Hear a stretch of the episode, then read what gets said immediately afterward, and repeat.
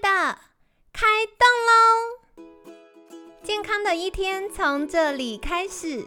本节目由好时好时提供。开始之前，别忘了订阅、分享以及追踪好时好时粉砖和 IG。若想帮助心爱的人变健康，也欢迎一起加入健康管理师证照班的行列。有想听的主题或推荐的来宾，也欢迎来信许愿哟。让凯西陪你一起吃早餐，聊健康。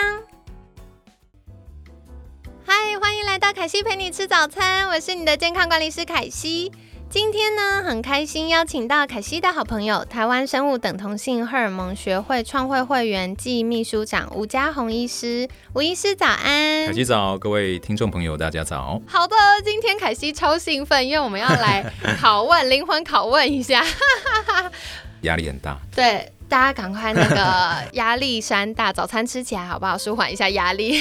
好了，那为什么会今天想要邀请吴医师呢？是因为凯西发现民众有很多的疑问是跟误解，嗯，所以要来冥思破解一下。好，首先第一题，第一题，这也是凯西很想要问的，就是为什么有些人会有雄性秃呢？是雄性秃，其实它跟我们个人的基因。也就是说，我们说体质，然后讲白话一点是体质，跟基因，当然跟荷尔蒙也有关系。那雄性都，我们看到雄性两个字，很多人想说，哎，是不是就男性？其实女生也有哈。哎，对，那那除了跟呃基因还有荷尔蒙有关，其实跟我们的压力、跟发炎这些都有关系。那有的人呢，有的人他的基因啊，我们说雄性秃，很多人想到说啊，是不是因为男性有这个所谓的男性的荷尔蒙，所以他会有这样秃头的状况，这或者毛发脱落的状况？那其实有男性荷尔蒙，你会发现，哎，不是每个人都有雄性秃啊，哈，所以其实它跟基因有关。有的人是对于他的他的基因导致说他的这个毛囊、头发的毛囊。对于他的这个荷尔蒙会敏感度会比较高，导致他的毛囊受到影响，因此头发啊容易这个脱落，或甚至说生长会比较细、比较稀疏。女那当然发炎以及这个呃年纪也是个因素哦，发炎以及这个呃女生女生其实也有可能哦，在发炎的状况之下，或是压力的状况之下，其实也有可能头发会发量会变得比较稀疏，容易落发。那一般在治疗上了哈，因为大家知道说跟荷尔蒙有关，所以通常一些传统的治疗就会透过一些荷尔蒙的处理的方式，来希望说这个雄性秃的症状可以减缓。嗯。了解了解，刚我听到一个很有趣的词，因为我们想到啊基因啊，然后荷尔蒙啊，压力听起来都很合逻辑。发炎也会造成我们头发离家出走啊，会哦。其实发炎 发炎哈，我们可以说是现在很多的慢性疾病跟症状很重要的一个关键的一个原因因素哈。对。那发炎的原因就很多了哦，发炎包含说你的吃的不健康哦。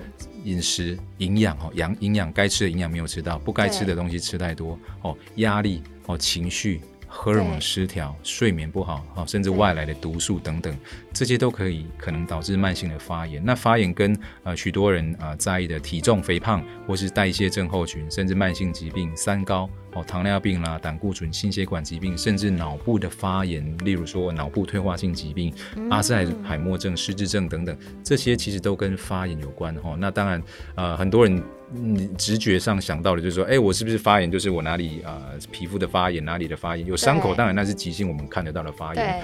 但是我们在这边讲的这个发炎是体内的这个慢性、长期的发炎，其实就容易造成一些慢性的退化性的疾病。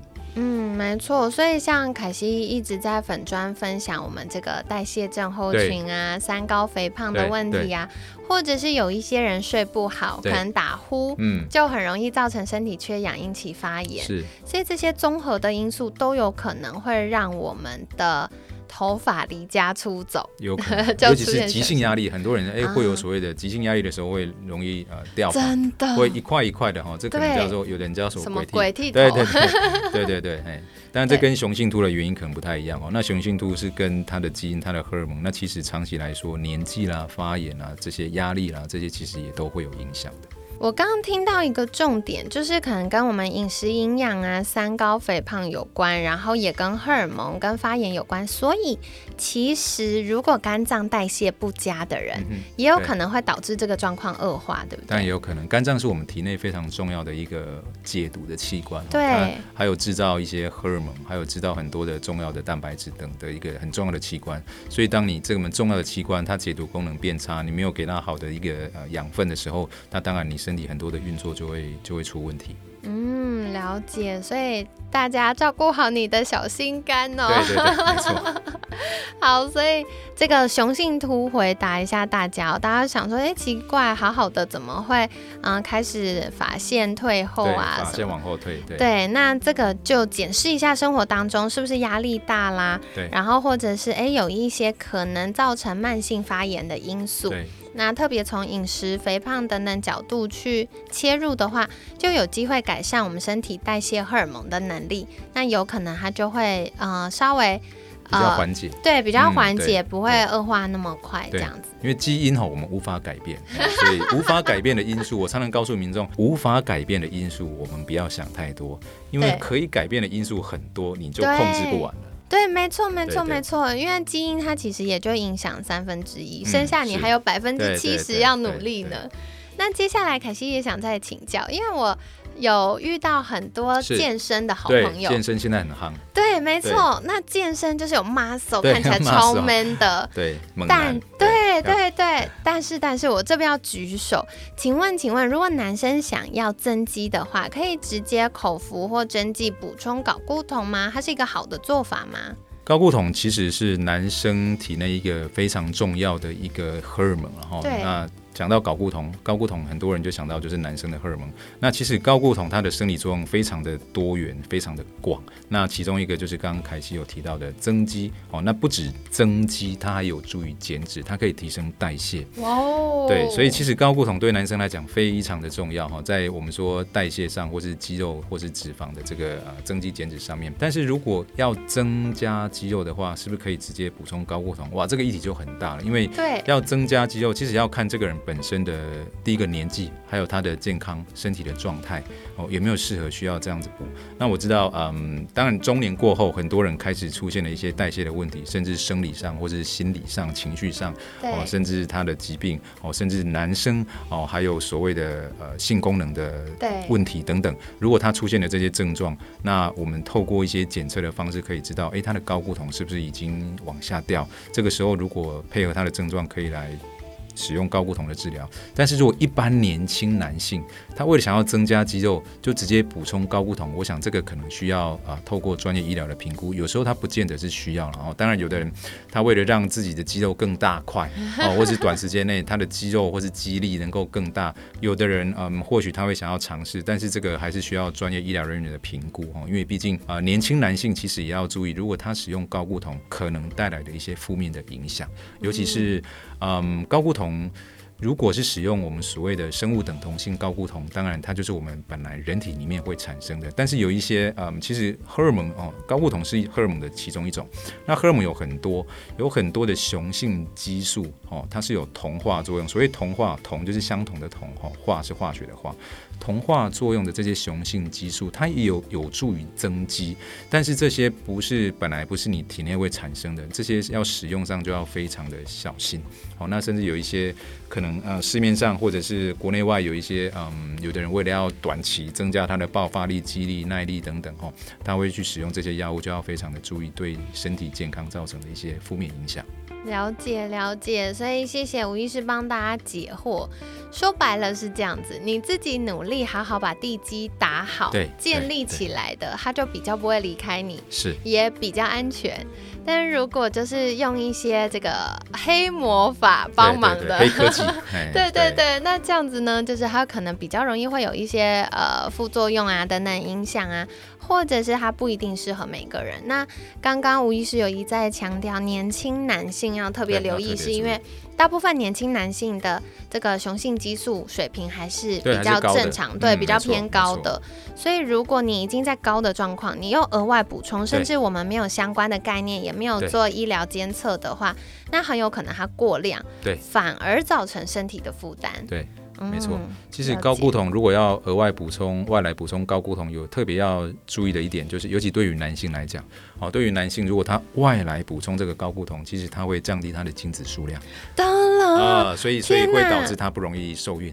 哦，对这要特别难怪，对我有印象，因为以前医生都会问客户说啊，你有预备要生宝宝吗？对对对对对。对，如果有预备要生宝宝，就不太建议这个做法。对，但是在像我的门诊当中，很多是中年、老年、中老年男性哈、他们其实已经没有这一方面的需求了。对哦，所以对于他们没有想要再生育的需求，他们确实生理上，或是他们疾病上，或是他们的呃情绪也好、性功能等等，他确实出现一些症状，也没有生育的需求，那补充高固酮就是呃比较可以适合来补充。了解了解。所以第一个就是看你要达到的那个目标，对是不是真的缺这个啦？对对，有可能你要增肌啊，缺的不是这个，你再补再多也没有用。就是还是要小心它带来的负面影对响。对对对，然后另外的话，还是要有医生做评估，因为这样才会知道，哎，现在这是不是你的，嗯呃，你需要的东西。然后对再来的话，就是刚刚呃吴医师有提到这个生物等同性的荷尔蒙，就是如果是身体认得的，它比较好利用，也比较好代谢。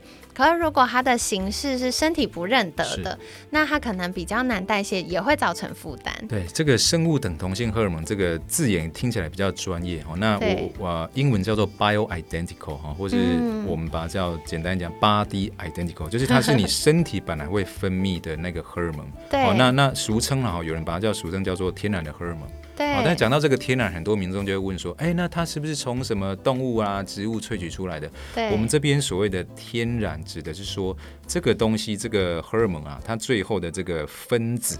对。是跟你体内会分泌的荷尔蒙的分子是一样的、嗯。哦，它可以从植物界，它可以从天然界，它也可以从实验室制造出来，但是最终最终的这个分子跟你体内会分泌的荷尔蒙是一样的。哦，我们叫做生物等同性，叫做天然。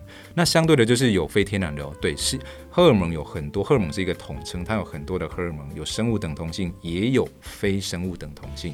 哦，非生物等同性，举例来说，女生可能比较常听到的是呃避孕药啦、调经药，其实它都是荷尔蒙。哦对，但是它含的分子可能不见得是你体内本来会分泌的荷尔蒙分子，这个就是非生物等同性。了解了解，所以其实跟女生的荷尔蒙状况是一样，就男生也有生物等同性的荷尔蒙选择哦。那关键在使用上，还是要搭配医生的诊断跟医嘱，会是比较安全的。那接下来我要问这一题，我觉得很嗯。好笑，是。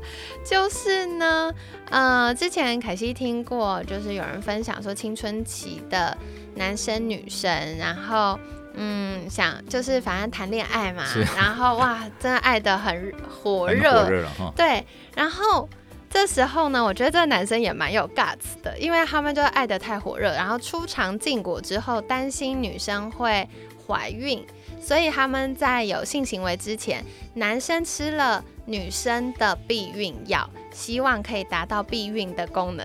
请问吴医师怎么看？啊，不是应该给女生吃吗？对，可是因为他就觉得很有 guts，就想说，哈，女生吃药好辛苦，不然我吃，我来、没问题，这样。好好。如果男生吃了女生的避孕药，哇，这个还蛮有趣的哈、居然还会有这样的这样的做法。对嗯 女生的避孕药其实它里面也含的也是荷尔蒙哦，不过就要看它里面的荷尔蒙的成分到底是什么。对，那那男生如果吃了那个荷尔蒙，一般常见的是所谓的雌激素哈，甚至加黄体素。那吃了这个雌激素、黄体素，确实哈，我们体内的男性体内的这个荷尔蒙的分泌，它有一个从我们的大脑中枢哈，一直下达命令到我们的、呃、男生产生这个荷尔蒙高固酮的地方，主要是我们的睾丸哈。那嗯这个下达命令，那可是如果你外来补充之后呢，会影响这整个的一个回馈的机制，所以确实是有可能会去影响到它的体内的正常的荷尔蒙的分泌。但是如果只是短期吃个一两天就要避孕，这个其实可能还是没有办法哈，因为因为它就算我们刚刚提到说外来补充高固酮哦会降低精子的数量，可是这需要一段时间对，哦。你如果如果这个年轻的或这个小朋友他出肠禁果，哦想说吃个一次就没事，哎，这个还是要小心，你可能还会是中奖的哦。哦，了解。所以其实我觉得有两大个关键哦。第一个是女生的避孕药是给女生吃的，对对对对。它的对。它是透过调整女生的这个荷尔蒙的水平，然后达到影响到她的生理周期，然后避开那个排卵的时间。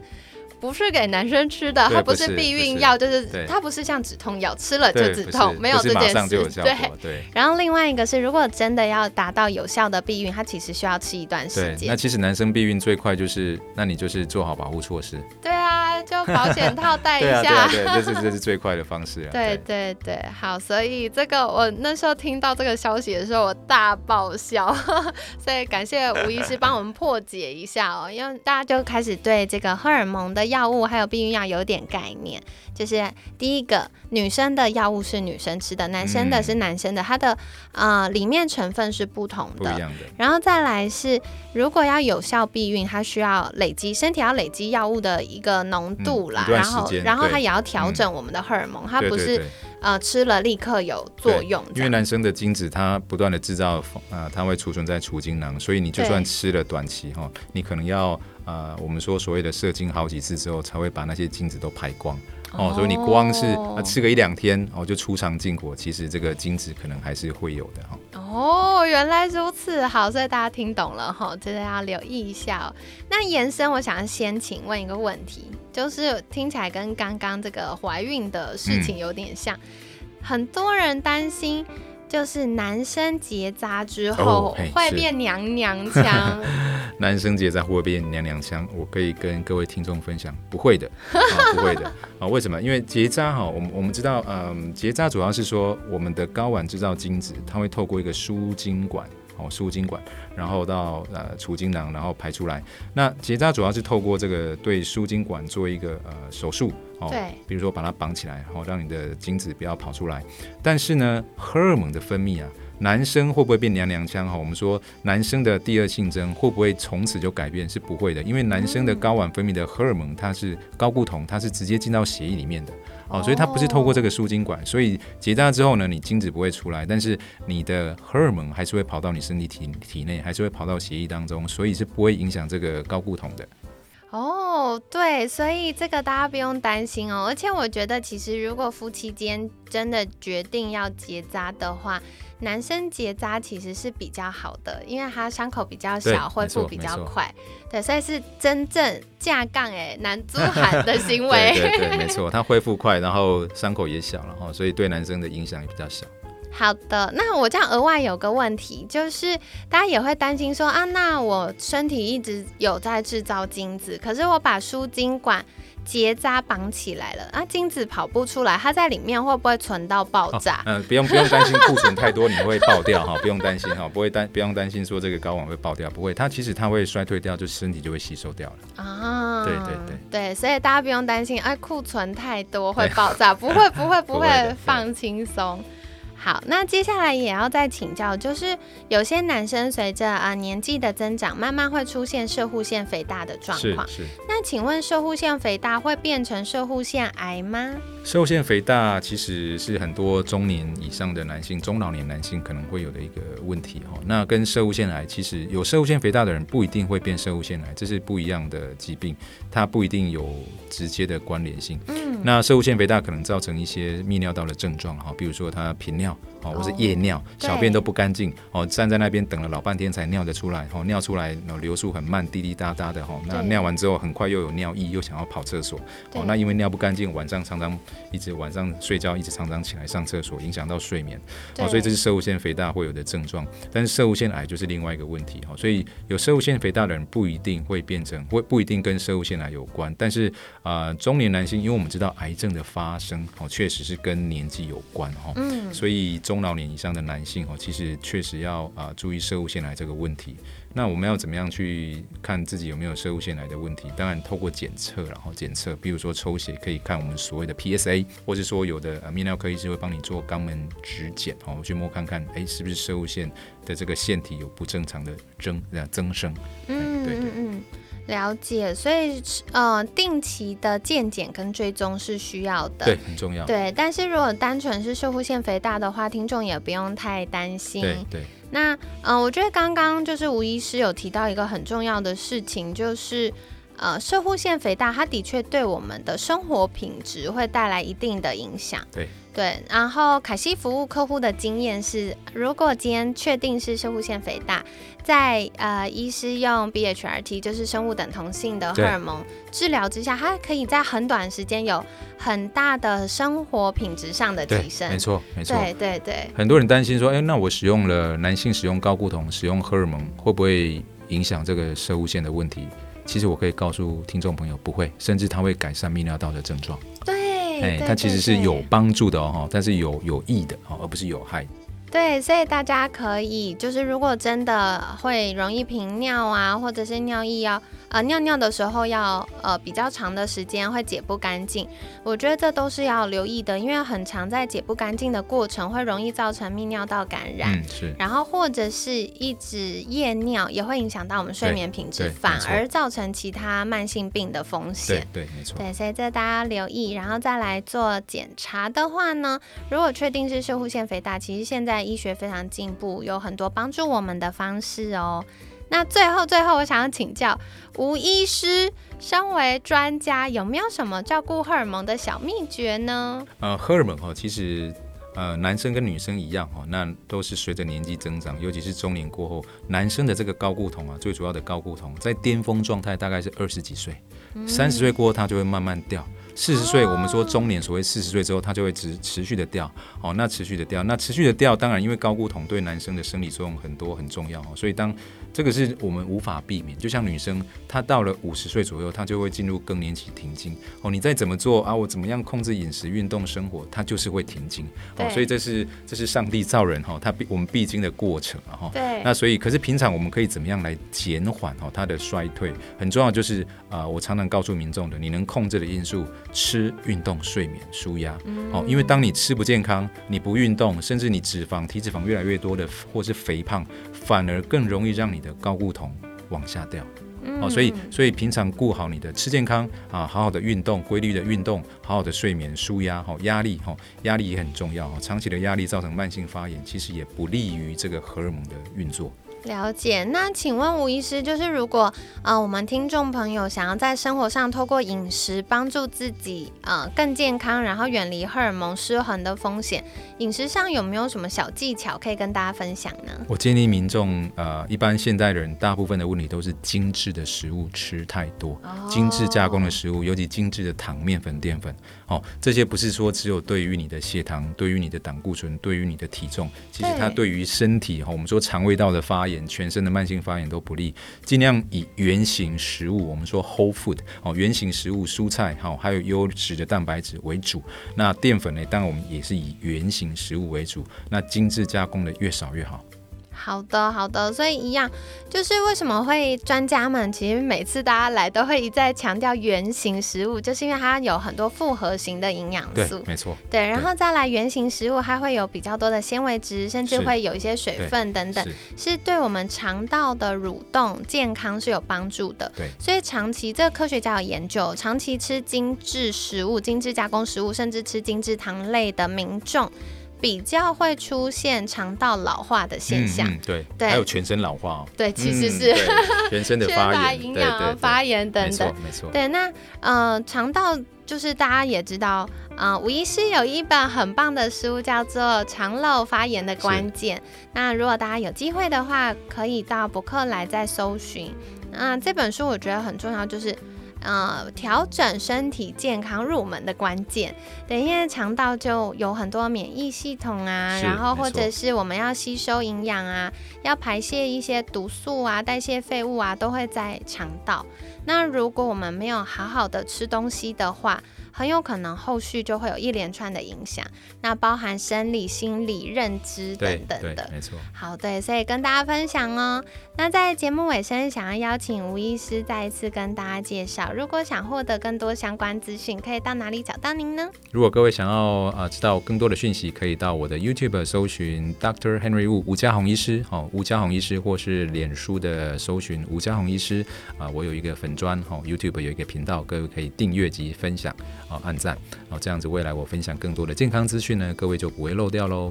好的，欢迎大家订阅追踪起来。那凯西也把吴医师的书《肠漏发炎的关键这本书的连接放在我们节目资讯栏，欢迎大家可以订阅跟追踪。那如果你想要学习怎么样透过好好吃饭、好好生活，然后搭配运动、睡眠跟舒压的小技巧，找回健康和良好体态的话，也可以再留意一下我们节目资讯栏的公告，有八周瘦身班，透过八周团体还有专家们的协助，可以帮你找到适合你个人精准化的瘦身策略哦。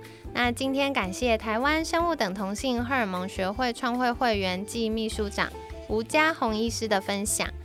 每天十分钟，健康好轻松。凯西陪你吃早餐，我们下次见，拜拜，拜拜。